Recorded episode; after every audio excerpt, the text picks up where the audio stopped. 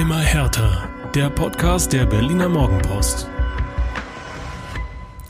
Ich muss meiner Mutter an dieser Stelle einmal vehement widersprechen. Wenn ich mit einer Blase am Fuß um die Ecke kam, pflegte sie zu sagen, Hacke ist Kacke. Nein, liebe Mama, Suat Serda hat genau das heute eindrucksvoll widerlegt und damit hallo und herzlich willkommen zu einer neuen Folge Immer härter mit mir, Inga Bödeling und am anderen Mikrofon der Kollege Michael Färber. Hallo Ferbi. Hallo Inga, hallo Berlin, hallo ihr da draußen und ähm, ja, ich muss es einfach sagen, ich bin stinke sauer. Oha. Ja, das lässt sich auch ganz einfach erklären. Als äh, aufmerksame Zuhörer eures Lieblingspodcasts werdet ihr sicherlich bemerkt haben, dass ich ähm, bei der letzten Ausgabe nicht mit der entscheidenden Frage konfrontiert worden bin. Und dementsprechend wurde ich um einen wahrlich hellseherischen Moment gebracht. Da bin ich schon ein bisschen stinkig. Du spielst darauf an, dass ich dich nicht nach deinem Tipp für das äh, Spiel gegen Augsburg gefragt habe. Klarer Sieg für Hertha BSC. Und was ist passiert? So, 1-0, Peng. Hallo. So, und ich drehe das Ganze jetzt um. Damit haben wir nämlich die Negativspirale durchbrochen und es geschafft, dass Hertha gewinnt, indem du eben nicht deinen Tipp abgegeben hast. Okay, das lasse ich jetzt mal unkommentiert. In jedem Fall war es ein schöner Nachmittag. das stimmt. Ähm, wir können nämlich heute über drei Punkte, über einen Sieg sprechen. Und zwar hat Hertha 1 zu 0 gegen den FC Augsburg gewonnen und damit den ersten Auswärtssieg seit Oktober 2021 gefeiert. Darüber werden wir natürlich sprechen, über diesen Mini-Befreiungsschlag im Abstiegskampf, über neues Personal, was dabei war, über alte Probleme, die in der Woche davor auftauchten. Äh, wir werden natürlich auch die Abstiegsumfrage, die in der vergangenen Woche bei Twitter lief, aufarbeiten und einen Ausblick auf das ja, nächste Endspiel im Abstiegskampf geben. Aber zuerst mal zurück zur Hacke und Suat Serdar. 1 zu 0 beim FC Augsburg. In der 49. Minute war es Suat Serdar, der den Ball mit seiner Ferse ins Tor spitzelte. Fabi, ich habe es gerade gesagt, erster Auswärts, Auswärtssieg seit Oktober 2021. Damals gab es ein 2 zu 1 bei Eintracht Frankfurt. Jetzt das 1 zu 0 in Augsburg. War es ein Lebenszeichen vom Abgrund? Hertha lebt. Das muss man erstmal sacken lassen nach diesem Derby. Und ähm, ja, das war, war ein ganz wichtiges Lebenszeichen und zwar auf, auf jeder Ebene, ähm, was ähm, Auftritt der Mannschaft anbelangt, was ähm, Einsatzwillen anbelangt, ähm, Leidenschaft, ähm, auch das Zusammenspiel mit den rund 1000 Fans, die in Augsburg äh, vor Ort waren. Ähm, da war pure Unterstützung ähm, zu hören, zu sehen. Ähm, klares Lebenszeichen im Abstiegskampf und ähm, enorm wichtig, enorm wichtig. Du, du hast es gerade gesagt, ganz entscheidend. Auftritt der Mannschaft. Eine Mannschaft. Es war wieder ja. eine Mannschaft. Es waren keine Einzelaktionen, es war ein Kollektiv, das da auf dem Platz stand. Das hat, ähm, also da sieht man erstmal, was, ähm, ja, ich muss es nochmal ansprechen, diese Derby-Niederlage gegen Union tatsächlich bewirkt hat, auch nochmal an, an vielleicht entscheidende Momente zu denken, an entscheidende Meter zu denken, die man mehr macht. Ähm, mit Felix Magath gab es ohne Zweifel das eine oder andere ähm, kräftige Gespräch unter der Woche und ähm, ja, eine Mannschaft. Einer hat für den anderen gekämpft. Das, was wir hier in diesem Heimspiel gegen Hoffenheim seinerzeit schon erleben durften, war jetzt in Augsburg auch wieder zu sehen. Fußballerisch, kein Leckerbissen. Aber das interessiert auch nicht. Es geht jetzt nur noch darum, die nötigen Punkte einzufahren und die ersten drei wurden jetzt, ja, und ich sag's, auch verdient in Augsburg geholt. Absolut. Um das vermaledeite Derby vielleicht mal eben direkt abzuschließen. Ähm, Felix Magath hat unter der Woche gesagt, dass es am Sonntag direkt aufgearbeitet wurde und dann auch abgehakt, um den Fokus halt wieder auf die bevorstehenden Aufgaben zu lenken. Ähm, am Mittwoch gab es dann auf Wunsch der Spieler auch noch einen Mannschaftsabend im Hotel de Rom. Rom, Rom, wie auch immer, ähm, mit gutem Essen, guten Gesprächen und gutem Fußball. Ähm, die Mannschaft hat nämlich zusammen mit dem Trainerteam Manchester City gegen Liverpool in der Champions League geschaut. Nee, das kann ja gar nicht sein. Die haben ja gegen Atletico gespielt, ne? Nehmen wir die Premier League. Oder im FA Cup. Nee, sie haben tatsächlich Champions League geguckt. Aber sie haben auf jeden Fall Champions League geguckt. Am Mittwoch Champions League geguckt. Also das Viertelfinale, das am Mittwoch war, haben sie geguckt. Ähm, ja, und das war auch Wunsch der, der, Spieler, wie gesagt. Und das zeigte irgendwie auch nochmal so ein bisschen dieses, äh, ja, vielleicht dann doch zerbrochene Kollektiv, das sich wieder finden musste. Und äh, in Augsburg war dann zu sehen, dass das gefruchtet hat. Ähm, personell gab es allerdings auch noch mal ein paar Wechsel. Und zwar, ähm, das hatte Felix Magath vorher schon verraten, Marvin Plattenhardt kehrte zurück. Dafür war Julian Eitschbergers Ausflug in die erste Mannschaft wieder vorbei. Fabi, wer nochmal? Ähm, Julian Und Genau, den Namen danke schon dafür. wieder, schon wieder vergessen. Danke dafür. Ähm, dann fungierte die ganze oder orientierte sich die ganze Ausstellung ein wenig offensiver als noch im Derby. Ähm, Marco Richter kam für Vladi Darida und Suat Serdar für Mysian Maolida, der gar nicht im Kader war. Ebenso wenig wie Ishak Belfodil, ähm, für den Davy Selke äh, stürmte. Da der Hintergrund disziplinarische Maßnahmen. Und zwar kamen in dieser Woche Zweifel an der Einstellung des Stürmers auf, wie ähm, Freddy Bobic auch vor dem Spiel bestätigte. Da wollen wir nachher noch mal ein bisschen genauer drüber reden. Und das war für mich definitiv nicht die größte Überraschung in der Aufstellung, dass Belfodil nicht da war, sondern dass Kevin Prince Boateng in der Startelf stand. Also mein erster Gedanke war, okay, Magath schenkt ab. Das ist jetzt mal ganz äh, böse formuliert, aber ähm, es gibt ja einen Hintergrund äh, zur, zur Boateng-Aufstellung und äh, ähm, Magath hat in einem, in einem Interview geäußert, dass ähm, ja so sinngemäß es einen Führungsspieler gibt, den er im Kader hat, einen einzigen und das sei eben Kevin Prince Boateng. Insofern war ähm, aus dieser Erkenntnis heraus ist völlig logisch, dass er, dass äh, er gegen Augsburg in der Startelf stehen würde.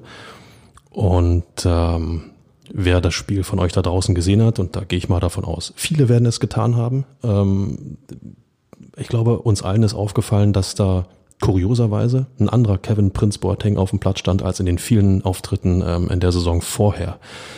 Und ähm, in meinen Augen fast schon der Schlüssel für den Erfolg in Augsburg. Aber was für eine Story auch, ne? Im Derby nicht mal im Kader, in den Wochen davor höchstens Teilzeitassistent oder was auch immer. Und dann steht dieser Mann da in der Startelf und ist von der ersten Minute an der, der dieses gesamte Konstrukt zusammenhält. So viel wie der mit seinen Armen gerudert hat, muss der morgen so einen derben Muskelkater in den Schultern haben, dass der wahrscheinlich nicht mehr seine Arme heben kann. Wahrscheinlich nicht nur in den Schultern. Vermutlich. Wie lange war er auf dem Platz? 64, also eine gute 68. Stunde, 68, also- also weit mehr als eine Stunde auf dem Platz. Ähm, ich glaube, wir sind uns alle relativ einig, dass, ähm, sagen wir mal, die größte fußballerische Zeit von Kevin Prince Boateng äh, tatsächlich vorbei ist. Aber die Erfahrung, die er mitbringt, war eigentlich immer in irgendeiner Form Gold wert. Nur, und äh, das muss man vielleicht auch nochmal kritisch anmerken, das hat er in all seinen Auftritten vorher, selbst wenn er in der Startelf stand, was so häufig nicht der Fall war, hat er es auf dem Platz nie zeigen können, zeigen dürfen, zeigen wollen, zumindest nicht dokumentiert und das war in Augsburg total anders. Ähm, ab der ersten Minute war er ähm, da, der die hat seine Mitspieler dirigiert, hat hat gezeigt, hierhin laufen, dahin gehen, bisschen mehr rausrücken, bisschen mutiger sein, äh, kommen zur Hilfe hier an die zweite Stelle. Ähm, alles Elemente, die jedem Mitspieler helfen, den richtigen Schritt zu tun. Und Boateng hat mit seiner Erfahrung, äh, weiß genau, worauf es ankommt in, in solchen Spielen und war in dem Fall tatsächlich der verlängerte Arm des Trainers auf dem Platz, auch ohne Kapitänsbinde. Ähm, aber das war auch das allererste Mal in der Saison. Insofern war es ein anderer Boateng-Auftritt als die davor. Ich glaube, die Kollegen von Sky hatten es nachher ausgerechnet. Er hat zwölf von seinen 14 Zweikämpfen gewonnen. Ähm, alleine das zeigt ja auch, wie wichtig er einfach auch für diese Einstellung war. Und ich finde, das hat man nämlich auch gesehen, sobald es irgendwie Zweikämpfe oder so kleine Nicklichkeiten oder kleine Wortgefechte mit dem Gegner gab, war Boateng da, auch als Wortführer. Und das ist ja auch wieder so ein Punkt, der gefehlt hat. Aber das macht er eigentlich immer. Also ich habe Ja, eigentlich, äh, klar, selbst, bei, aber- selbst wenn er eingewechselt wurde, habe ich, habe ich kein Spiel gesehen, in dem er nicht zumindest gefühlt eine gelbe Karte gesehen hat. Also Heute hat er auch eine gesehen, es war die achte der Saison, also dafür, dass er gefühlt gar nicht auf dem Platz stand. in den, in den Wochen vorher, ja. Also ähm, es war das erste Mal am 30. Spieltag, dass Kevin Prince Boateng den Wert, den man sich für die Mannschaft von ihm erhofft hat, auch wirklich dokumentiert hat, vielleicht auch dokumentieren konnte. Ich sag's mal ganz ehrlich, wenn ein Felix Magath kommt und sagt, mein lieber Freund und Kupferstecher, du bist mein einziger Führungsspieler in dem Kader. Das habe ich jetzt in den, wie lange ist Magath da? Vier Wochen, wo ich jetzt dabei bin, habe ich das irgendwie herausfiltern können. Dann äh, wird das einem Kevin Prince Boateng und auch einem Kevin Prince Boateng gefallen, ohne Zweifel. Und so ist er heute auch aufgetreten. Er stand ja auch nach dem Spiel so leise lächelnd da und man merkte, dass ihm das auch gut tat, dass der Trainer ihn da mal so ein bisschen rausgehoben hat, weil er wahrscheinlich auch so ein bisschen mit seiner Rolle gehadert hatte. Ähm, besonders schön fand ich auch die Aussage von Freddy Bobic vor dem Spiel, der sagte, der eine oder andere wird mehr für ihn laufen müssen. Aber genau das haben sie auch gemacht. Also rund um ihn herum, ob es jetzt Santi Ascasima, Luka Toussaint, Marco Richter oder Suat Serdar war, wenn Boateng ge- angesagt hat, was Phase ist, dann haben alle anderen einen Meter mehr gemacht. Aber das ist ja im Abstiegskampf sowieso Grundvoraussetzung, Ja. dass du einen Meter mehr machen musst, ob nun für deinen Mitspieler oder um den Gegner in irgendeiner Form vom Tor fernzuhalten oder zu stören oder ihn zu ärgern. Und äh, das hat Hertha getan in Augsburg. Seit äh, in den beiden Spielen davor, ja, das sagen wir mal nochmal ab, ähm, war es ähm, wenig berauschend, auch was, was eben diese Laufwege angehen. Aber in Augsburg hat die Mannschaft mutig verteidigt. Sie hat nach vorn verteidigt. Sie hat, ist viel höher gestanden und hat den Gegner viel früher angelaufen, viel expliziter angelaufen und äh, praktisch schon bei der Ballannahme gestört. Das ist etwas, was man gerade vor einer Woche, auch wenn es abgehakt ist, nicht gesehen hat. Aber gegen Augsburg war das zu sehen. Und ähm, damit das geschehen konnte, stand Boateng auf dem Platz, der eben äh, die Mannschaft immer wieder auch mitgerissen hat, ihr auch immer wieder klar gemacht hat, Leute, ihr müsst mutig sein, ihr müsst nach vorne kommen. Wenn wir uns da hinten einigeln, wird kurz über lang das Tor fallen. Sollte sein Einsatz und sein Auftritt äh, das entscheidende Zünglein gewesen sein, um da auch noch den Letzten davon zu überzeugen, dass es jetzt um alles geht, äh, wird das wahrscheinlich am Ende vor allem Freddy Bobic ganz recht sein, der ihn ja genau für diese Position und für diese Rolle geholt hat. Ähm, um das nochmal äh, zu vervollständigen, Linus Gechter war nicht im Kader, der war erkältet und äh, Stefan Jovetic bekanntlich mit Muskelfaserriss raus. Ähm, du, hast, du hast es gerade gesagt, dieses frühe Anlaufen, dieses frühe Gegnerstören, dieses viel, viel höhere Verteidigen als noch gegen Union und auch gegen Leverkusen, das hat mich halt sofort wieder an Hoffenheim erinnert, an das erste Spiel unter Magath, beziehungsweise da unter Fotheringham. Ähm, Mark Fotheringham. Verdammt, du hast es gelernt. ähm, auch da war es ja so, dass, dass wir total beeindruckt davon waren, wie früh an der Mittellinie Hertha auch angefangen hat, sich die Bälle wieder zu holen, wie sie, mit welcher Kampfgeist und Willen sie da aufgetreten sind. Ja, weil wir es vorher wochenlang nicht gesehen haben. Genau. Und äh, da wurde Fußball gezeigt, wie er heutzutage eben gespielt wird von, von vielen Mannschaften. Und äh, keine Mannschaft ist fehlerfrei. Ähm, Fußball ist sagt ein mir nicht ganz unbekannter Trainer, äh, jedes Mal Fußball ist und bleibt ein Fehlerspiel. Und wenn man den Gegner nicht zu Fehlern zwingt, würde auch keine machen. Hertha hat das gegen Hoffenheim getan und Hertha hat das auch gegen Augsburg getan. Und äh, ich glaube, das Tor war absolut sinnbildlich dafür.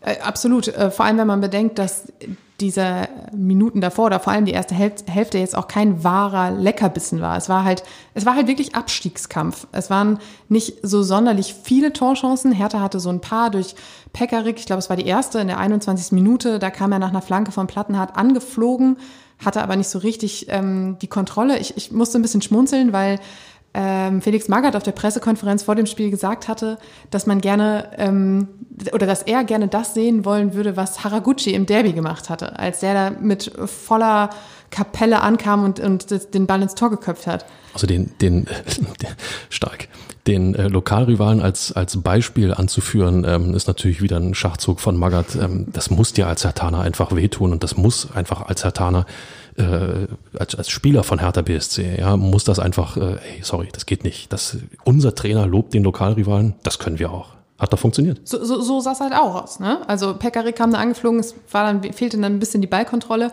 Suat Serda hatte wenig später so, so ein bisschen das Ziel verfehlt, aber davor, davor hatte Kevin Prince Boateng den, den Angriff mit einem Hackentrick eingeleitet, Fabi, mit einem Hackentrick. Ich merke, ähm, und ihr merkt das, glaube ich, auch da draußen, ähm, die Kollegin Inga Bödeling ist völlig euphorisiert nach diesem Sieg.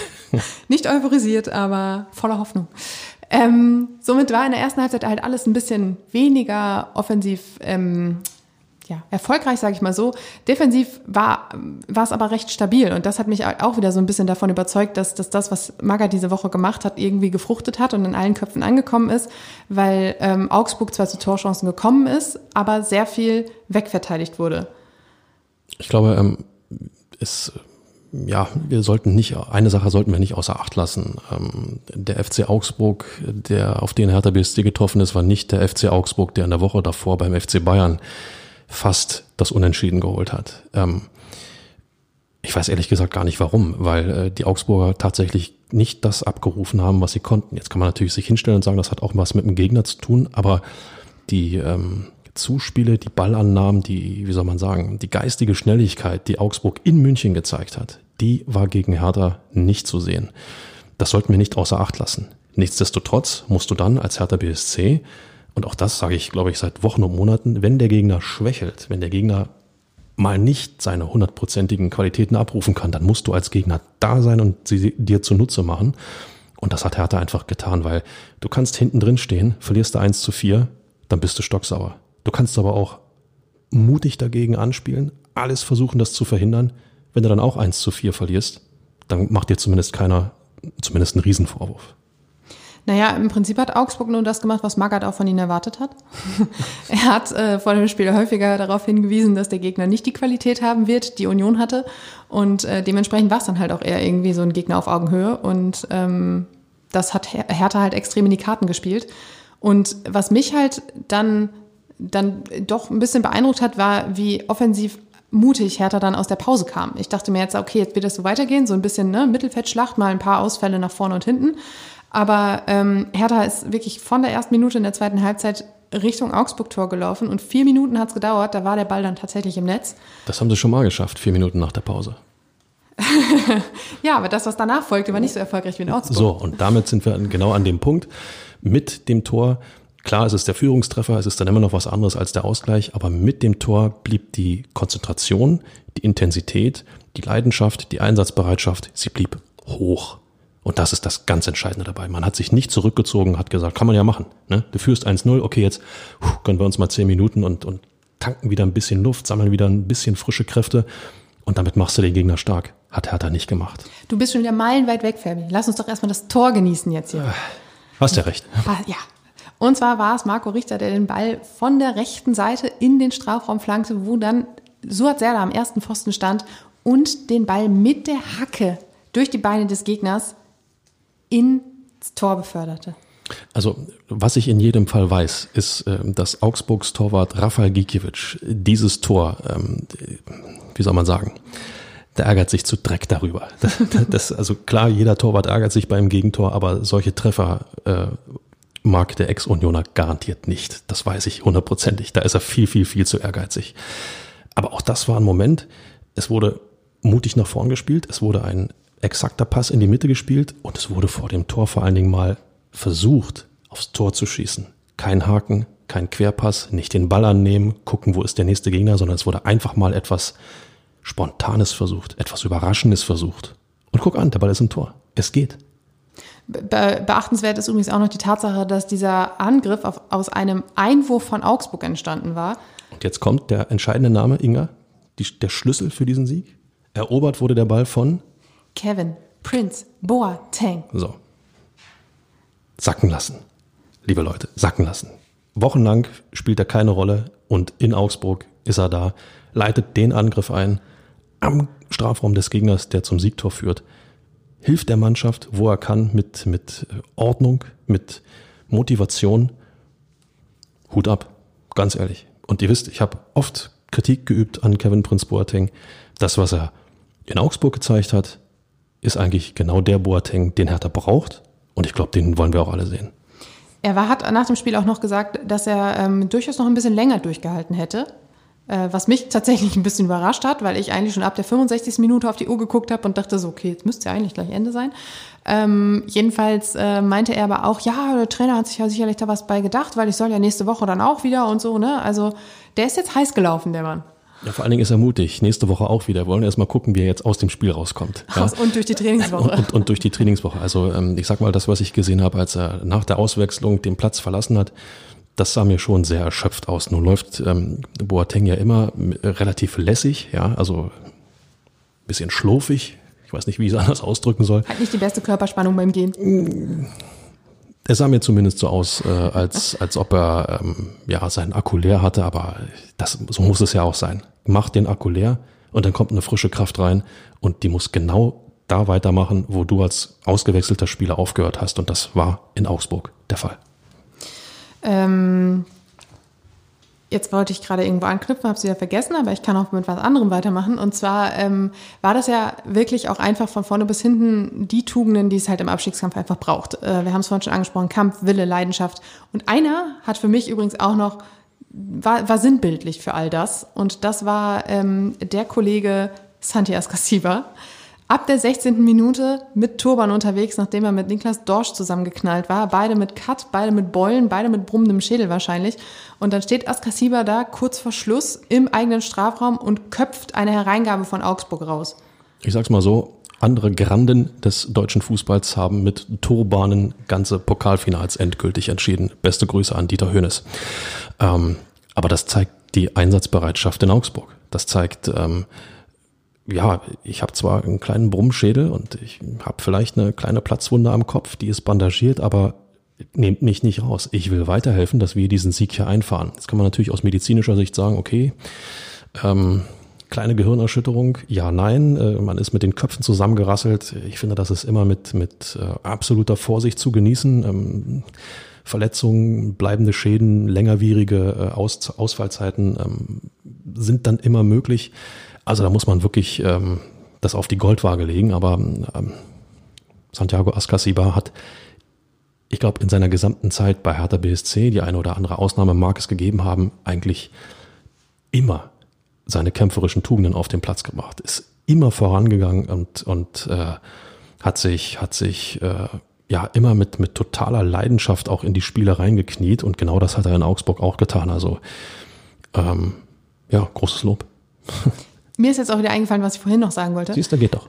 Als du angesprochen hast, wie äh, Boateng vom Platz gegangen ist. Ähm, es waren auch andere Spieler dabei, die nach den 90 Minuten vom Platz gegangen bin und ich dachte so, äh, sind. Und ich dachte, holla die Waldfee, das könnten Schmerzen werden in den nächsten Tagen. Ähm, aber auch das hat ja wieder gezeigt, da hat jeder halt bis zum letzten gekämpft. Da hat jeder alles aus sich rausgeholt. Und das hat mir tatsächlich dann auch imponiert, weil ich mir dachte, jetzt, jetzt habt ihr es, jetzt habt ihr es verstanden. Das soll bitte auch, ähm, um das nochmal vorne wegzuschicken, das soll jetzt auch ähm, nicht, nicht negativ gemeint sein in Richtung äh, Kevin Prince Boateng. Ähm, jeder geht so, wie er geht und äh, nach so einem Spiel und äh, ja, wenn man über Wochen und Monate den Fitnesszustand vielleicht nicht, nicht haben sollte oder nicht hat, den man haben könnte, müsste, dürfte, dann schlurft man vom Platz. Das ist in meinen Augen völlig legitim und auch völlig normal. Es kommt jetzt auf die Physioabteilung bei Hertha an. Ja, also es geht ja nicht auf darum. Die Eistonnen, auf die Menge der Eistonnen. Alles, alles. Äh, auch sich äh, richtig durchkneten zu lassen, die Muskulatur richtig, richtig wieder ähm, aufzulockern. Es geht ja nicht darum zu sagen, ich spare mir ein paar Körner auf, weil in der nächsten Woche ist schon wieder ein schweres Spiel. Nein, es geht in jedem Spiel um alles. Und das bedeutet alles im Sinne von Einsatzbereitschaft und alles im Sinne von drei Punkte. Hertha hat das abgerufen in Augsburg. Und ich finde, jeder Spieler sollte sich die Partie einfach nochmal über 90 Minuten entspannt anschauen, um also ohne letzten Zweifel zu verstehen, was es benötigt, um die Klasse zu halten. Am besten in der Eistonne oder im Lymphomat. Oder, oder im Lymphomat. Lass uns das jetzt mal ganz kurz einordnen, Fermi. Ähm, das ist jetzt immer die Stelle, an der wir auf unsere süße kleine Euphoriebremse treten. Ähm, es ist, also für mich waren diese drei Punkte genauso wichtig wie die Art und Weise des Auftritts. Einfach zu zeigen, hey, wir sind hier, wir sind angekommen, wir haben verstanden, was es braucht. Ähm, aber es war wieder nur der erste Schritt. Das haben wir auch schon gegen Hoffenheim gesagt. Was folgte, wissen wir alle. Deshalb kann man auch jetzt wieder sagen, es war wieder nur der erste Schritt. Aber dann gibt es auch noch ein zweites Aber. Und da würde ich noch ein Auch hinterstellen. Man hat jetzt vor, vorerst die Aufstiegsränge verlassen, äh, Abstiegs, Abstiegsränge verlassen. Ähm, das kann auch ein positiver Impuls für die Psyche sein, wenn du da halt jetzt erstmal eine Woche lang nicht in der roten Zone stehst, sondern siehst, okay, wir stehen überm Strich. Das hängt natürlich auch immer alles noch ähm, mit Bielefeld zusammen und so, aber das kann natürlich auch helfen. Natürlich hilft das, wenn du äh, jeden Tag auf die Tabelle schaust, ob du es willst oder nicht. Und äh, deine Mannschaft, du siehst dich auf dem Abstiegsplatz stehen. Das macht was mit dir. Genauso wie es was mit dir macht, wenn du nach einem solchen Spiel, was Kraft gekostet hat, was verdient gewonnen wurde, auch das, bitteschön, darf man nicht unterschätzen. Man muss das einfach auch einpreisen.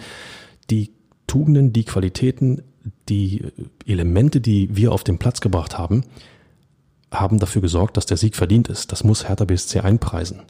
Nur auch um zu begreifen, dass es im nächsten Spiel nicht anders sein darf. Im Gegenteil, es sollte sogar noch 20 bis 40 Prozent ja, mehr passieren auf dem Platz. Ist gnadenlos gefordert, aber anders geht's ja nicht. Nein, natürlich, natürlich ist das enorm wichtig.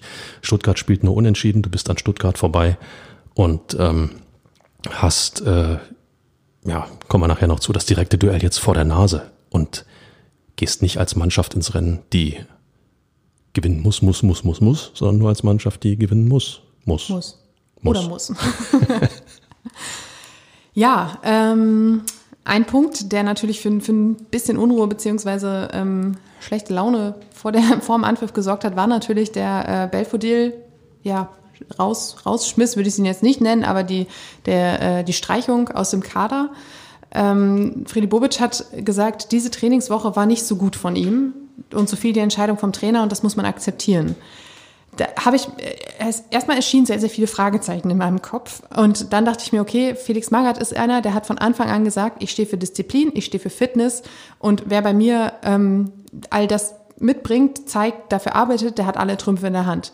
Im Umkehrschluss heißt das natürlich auch, jeder, der eben das nicht macht, hat bei mir halt die A-Karte gezogen. Und ich glaube, dass das bei Belfodil der Fall war. Aber die Fragezeichen kamen vor allem auf, wie kann man denn jetzt in dieser Situation so eine Trainingswoche abliefern? Ich fand erstmal deine Reaktion bemerkenswert. Du hast mir die Nachricht rübergeschickt mit dem freundlichen Gruß und damit einen wunderschönen guten Tag. Und mir ist fast das Handy aus der Hand gefallen, wo wir mal gesagt haben, Belfodil als einer der wenigen, die, die zumindest offensiv noch irgendetwas reißen können. Ähm, klar zusammen mit Jovetic. Okay, Punkt. Ja, aber Jovetic ist ja der Punkt, Fabi. Ähm, er fällt aus mit Muskelfaserriss, dann ist er eigentlich der gesetzte Mann und dann trotzdem sowas. Und genau, und genau da ist der Punkt. Ähm, ich weiß nicht, äh, Belfodil hat dann doch im entscheidenden Moment eindrucksvoll bewiesen, warum er ähm, fußballtechnisch schon durch den einen oder anderen Verein äh, gekommen ist und auch wieder verlassen hat. Ich verstehe es nicht. Ich kann, ich kann es nicht verstehen. Ähm, es geht ja auch darum, äh, sagen wir mal, einen, einen Abstieg auf deiner Visitenkarte zu verhindern. Das nimmst du ja mit, wenn du zu einem anderen Verein gehst oder zu einem anderen Verein wechseln möchtest.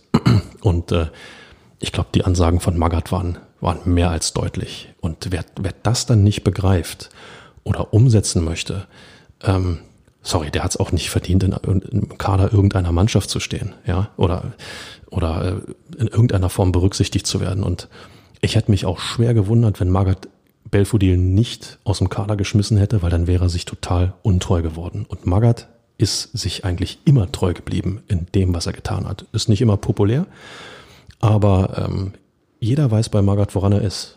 Und wer der Meinung ist, er müsse denn sich doch irgendwie eine Extrawurst, ach und, hm, und ist alles so, ja, sorry, bleibst du zu Hause, ganz einfach. Äh, Magath selbst hat es übrigens ein bisschen anders formuliert. Er hat gesagt, gegen ähm, Augsburg ist halt ein ein Spieler oder ist ein Spiel gefordert, das sehr robust ist, weil Augsburg auch ein sehr robuster Gegner ist und Belfodil wäre halt jemand, der würde eher spielerische Lösungen finden. Ist aber natürlich kein Grund, Inga gleich ganz aus dem Kader zu streichen, wenn ja, man nur noch einen nominellen Stürmer hat. Das, das ist rhetorisch brillant, Inga. Das ist ja. rhetorisch brillant. Ich meine, Belfodil ist ja nun kein äh, kleines Mäuschen auf dem Platz, ja. Keiner, keiner, der, der äh, à la Lionel Messi äh, wie ein Verrückter sich durch irgendwelche Abwehr reindribbelt. Belfodil ist auch groß. Belfodil ist dynamisch. Belfodil hat einen guten Körper, den er einsetzen kann. Und er schmeißt einen solchen Spieler raus mit dem Hinweis, es, wird, es werden robuste Spieler gebraucht. Also ich meine, bitte dich. Besser, besser kann man es nicht kommunizieren. Du hast gerade gesagt, Magath bleibt sich treu. Ähm, das hat er auch unter der Woche gemacht, als er in einem Interview mit Sky ähm, die fehlende, fehlenden Führungsspieler noch einmal ähm, ja, hervorgeholt hat, sagen wir es vielleicht so. Ähm, ich fand es im ersten Moment etwas überraschend, weil ich dachte, okay, eigentlich braucht diese Mannschaft ja jetzt ähm, vor allem gerade Ruhe und äh, Stabilität und Fokus auf den Abstiegskampf und dann kommt ausgerechnet der Trainer um die Ecke und sagt, hier, wir haben eigentlich keinen, der hier mal ein bisschen im, also im, auf dem Feld aufräumt. Treue Hörer des Immer härter Podcasts werden wissen, was er meint. Aber andererseits dachte ich mir auch, es kann halt nie schaden, offensichtliche Probleme auch nochmal deutlich anzusprechen, weil sich dann vielleicht der eine oder andere noch mehr in der Pflicht sieht, ähm, zu zeigen, dass das vielleicht doch besser kann. Ähm, um mal kurz zu zitieren, ähm, Felix Magath hat zum Thema Führungsspieler gesagt, davon haben wir eigentlich keine. Der einzige ist Prince Boateng, der anhand seiner Verletzung jedoch keine 90 Minuten spielen kann. Er könnte seine Mitspieler mitreißen und Spiele wie gegen Union mit seiner Mentalität umbiegen. Der fehlende Leader führt dann dazu, dass wir am Samstag nicht mehr ins Spiel zurückfinden. In Bezug auf das Derby war das noch. Auf der PK am ähm, Freitag hat er dann nachgelegt und hat auch Kapitän Dedrick Boyata explizit in die Pflicht genommen und gesagt, er war bisher zu schüchtern. Auch das wäre eine Aussage, von der ich dachte so, wow, okay, da spricht jetzt einer wirklich ganz deutlich an, was Sache ist. Und hat seine Wirkung verfehlt? Dein Eindruck, Inga? Du hast das Spiel tatsächlich ähm, über 90 Minuten äh, konzentriert verfolgt? Nee, ähm, gerade bei Boyata habe ich ähm, festgestellt, dass wenn Boateng sich angefangen hat, in irgendwelchen Zweikämpfen und Diskussionen aufzureiben, war auch Boyata gleich da. So nach dem Motto, ich bin der Kapitän, ich bin, kann auch Wortführer sein. Ähm, ich glaube, dass er äh, einfach braucht, um wieder zurück zu dieser Rolle zu finden. Aber ich fand es wirklich bewundernswert, wie Margaret das diese Woche gelöst hat, um halt wirklich auch nochmal so einen, so einen psychischen Clou einzubauen. Normal, der Mann ist gefühlt seit Gründung der Bundesliga dabei. Ähm, ja, ist jetzt ein bisschen überzogen, aber der ist 40 Jahre im, im Geschäft, 45 Jahre im Geschäft dabei. Erst als Profi und, und dann auch als Trainer der weiß doch, wo er drehen muss. Er weiß doch, wo er Profis packen muss, die vielleicht auch vom Kopf her ähm, sich mit, mit, mit allem beschäftigen, aber nicht mit dem Wesentlichen, sprich der Leistung auf dem Platz, ähm, sondern mit dem, mit dem, mit dem ganzen, mit der ganzen Umgebung, mit dem, ja, mit, mit der ganzen Situation des, des Vereins, sei es jetzt tabellarisch, sei es jetzt äh, Führungsetagen, Trouble, was auch immer. Aber er weiß doch, wo er die Spieler anpacken muss. Das wird er denen in Vier-Augen-Gesprächen gesagt haben. Das wird er denen in, logischerweise in, in Mannschaftssitzungen gesagt haben. Ähm, wenn ich das gehört habe, dass das Derby in, in zweieinhalb, zwei, drei Viertel, drei Stunden komplett in einer Rutsche aufgearbeitet wurde. Liebe Leute, muss man sich einfach mal äh, äh, vor Augen halten, am Tag danach äh, das Ganze nochmal in, in epischer Größe sozusagen äh, aufs, aufs Brot geschmiert bekommen. Ähm, das macht was mit dir, das nimmst du mit. Und wenn du dann öffentlich dich noch äußerst äh, und, und genau diese, diese, diese Sätze sagst, wir haben keinen Führungsspieler, hier ist keiner. Da gibt's ja bloß zwei Möglichkeiten. Entweder du bist als Profi bei der Ehre gepackt und sagst, jetzt, jetzt ist wirklich Schluss, wir werden zeigen, dass wir, dass wir in der Lage sind, äh, alles abzurufen, alles aus uns rauszuholen, was möglich ist. Oder du bist eben ein Profi, der im Profigeschäft nichts verloren hat. Ich fand ja, die Führungsspielerdiskussion ist auf jeden Fall auch ein Thema für Freddy Bobic, der ja nun mal für den Kader und für die Zusammenstellung verantwortlich ist seit dieser Saison. Ähm, auf der Pressekonferenz vor dem Spiel war er leider nicht, deshalb konnte man da nicht nachhaken. Das hat dann dankenswerterweise Sky vor dem Spiel übernommen gegen Augsburg. Und äh, Freddy Bobic hat dann geantwortet, Führungsspieler sind nicht so einfach zu finden. Dadurch, dass wir keine Ruhe in dieser Saison hatten, ist es natürlich für den einen oder anderen auch schwierig, aus sich rauszugehen und die Führung zu übernehmen. Fabi, Ausrede oder berechtigter Einwand? Boah, gute Frage du brauchst schon unglaublich gesundes Selbstvertrauen und, und äh, sagen wir mal auch eine, eine unglaubliche, un, unglaubliches Wissen um deine Stärke, um, die du immer wieder abrufen kannst, um, um in solchen Situationen äh, Führungsspieler zu sein. Deswegen, wir haben es ja oft genug betont, jemand wie Dedrick Boyata beispielsweise, der spielt mit Belgien international, der spielt Europameisterschaften, der spielt ähm, die, Weltmeister, wird, die Weltmeisterschaft wird er spielen. Ähm, das ist ein Spieler, der eigentlich unglaubliches Selbstvertrauen haben sollte, der sich auf, auf höchstem internationalen Niveau auch zu behaupten weiß. Und äh, umso bemerkenswerter fand ich es immer, dass äh, es ihm nicht gelungen ist, äh, dann bei Hertha in diesen schwierigen Wochen und Monaten so voranzugehen, dass er andere hat mitreißen können. Ja, und zeigt vielleicht auch, dass er labiler ist, als man ihn vielleicht einschätzt. Ja, vielleicht ist die Situation auch so prekär, äh, dass sie dem einen oder anderen doch mehr zu schaffen macht. Aber ich muss Freddy Bobic recht geben, du kannst nicht einfach in, in Spielermarktladen gehen sozusagen und äh, okay, ich brauche jetzt einen Führungsspieler, zentrales Mittelfeld, bitte aus dem Regal und äh, vorne im Angriff brauchen wir noch einen, da bitte unten die Schachtel, den möchten wir haben. Das funktioniert nicht. Unterm Strich sind es auch alles nur Menschen, die dort unterwegs sind. Und ähm, das ist ein Punkt, der gerade im Abstiegskampf sehr, sehr oft vergessen wird. Hinzu kam ja auch noch die Problematik mit Corona und dem limitierten äh, Transfermarkt und den limitierten wirtschaftlichen Möglichkeiten etc. pp. Also da ist es ja natürlich auch nicht einfach. Und die Gemengelage bei Hertha BSC nochmal, die, die, die positive Strahlkraft von Hertha BSC in den vergangenen, man kann es fast sagen, drei Jahren hielt sich enorm in Grenzen.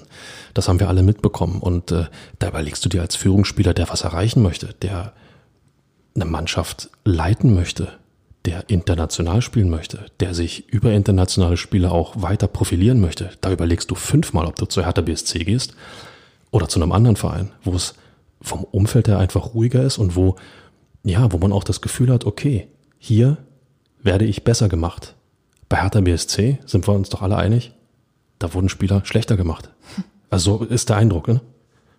Also mein Eindruck. Ja, ja, ich, ich bin da ganz bei dir. Ähm, ich schließe das mal oder fasse das mal zusammen und sage, die Hoffnung ruht jetzt auf Kevin Prince Boatengs Muskulatur.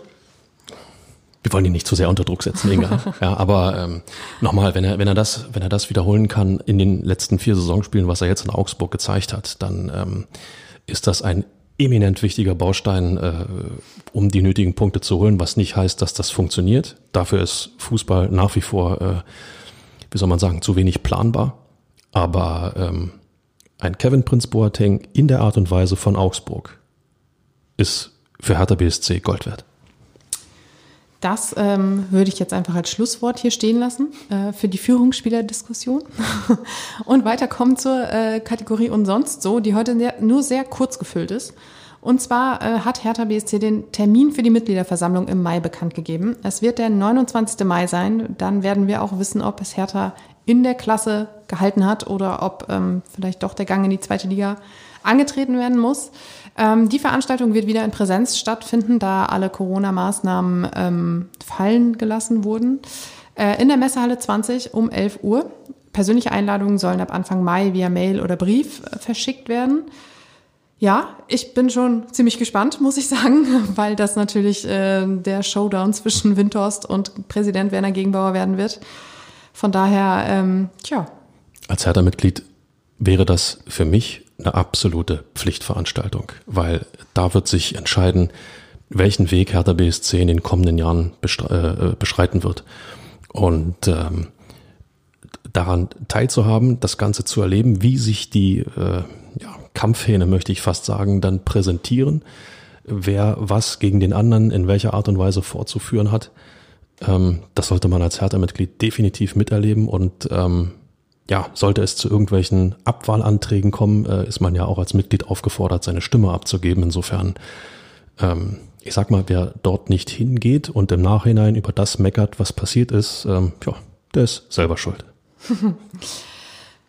Ja, ihr Lieben, dann haben wir euch gefragt letzte Woche, ob ihr denn noch an Hertha BSC glaubt und haben eine kleine Umfrage bei Twitter gestartet, bei der schlussendlich 228 Zuhörer oder vielleicht auch Nicht-Zuhörer ähm, teilgenommen haben.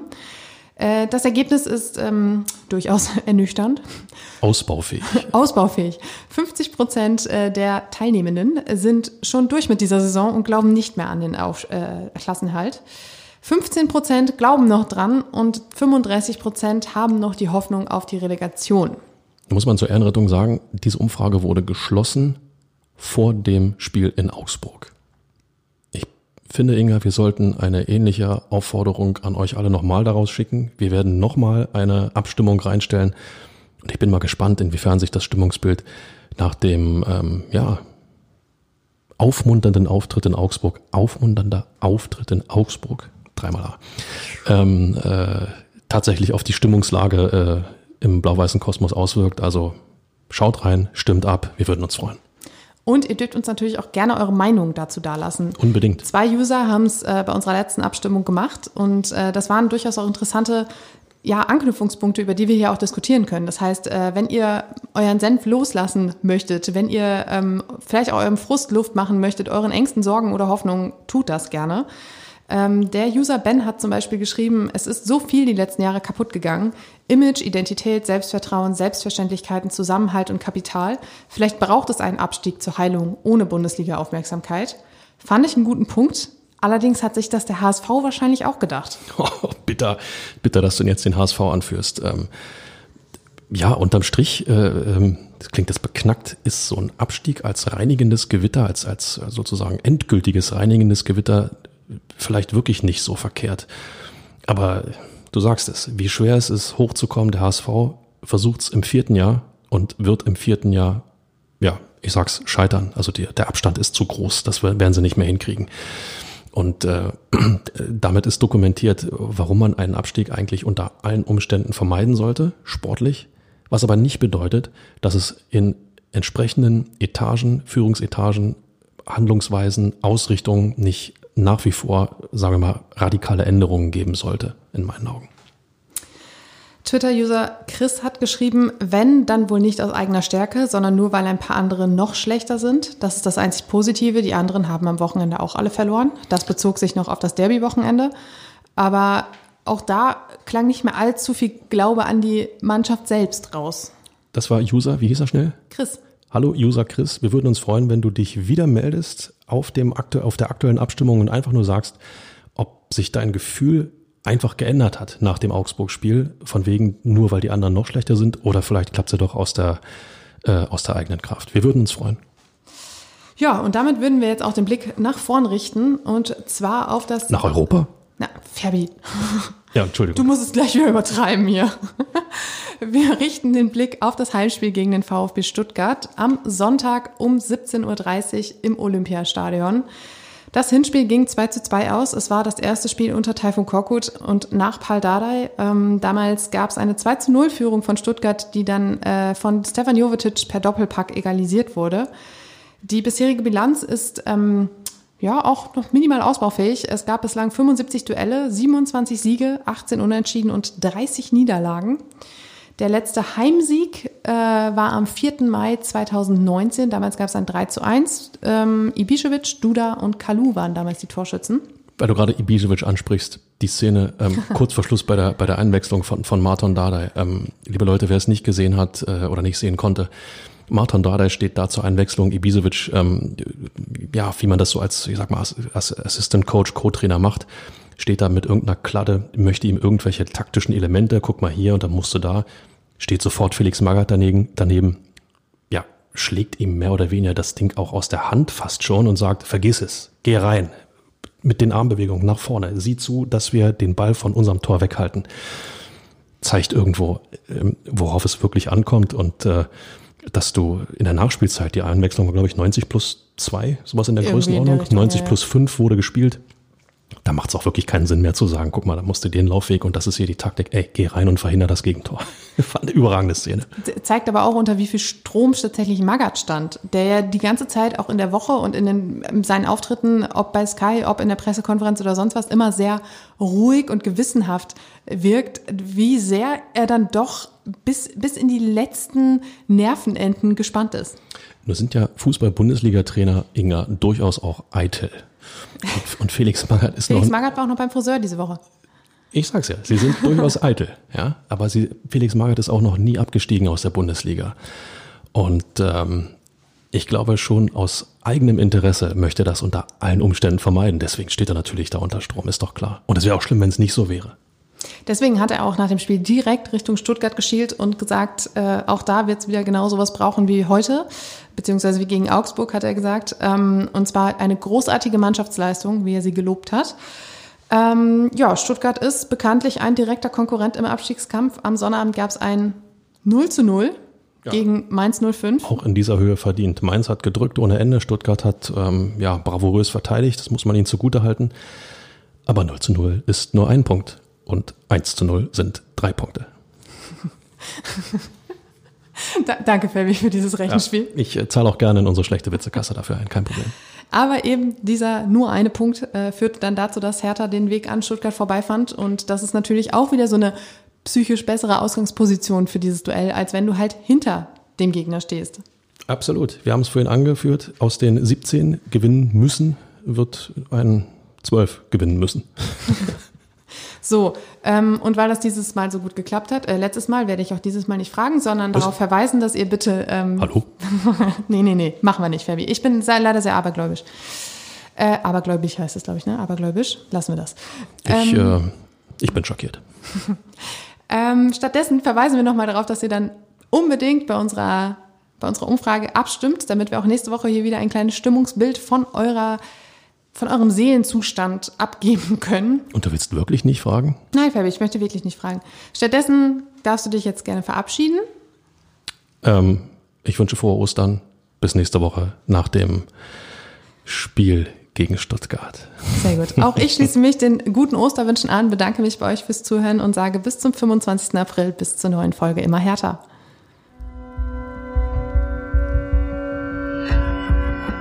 Immer härter der Podcast der Berliner Morgenpost.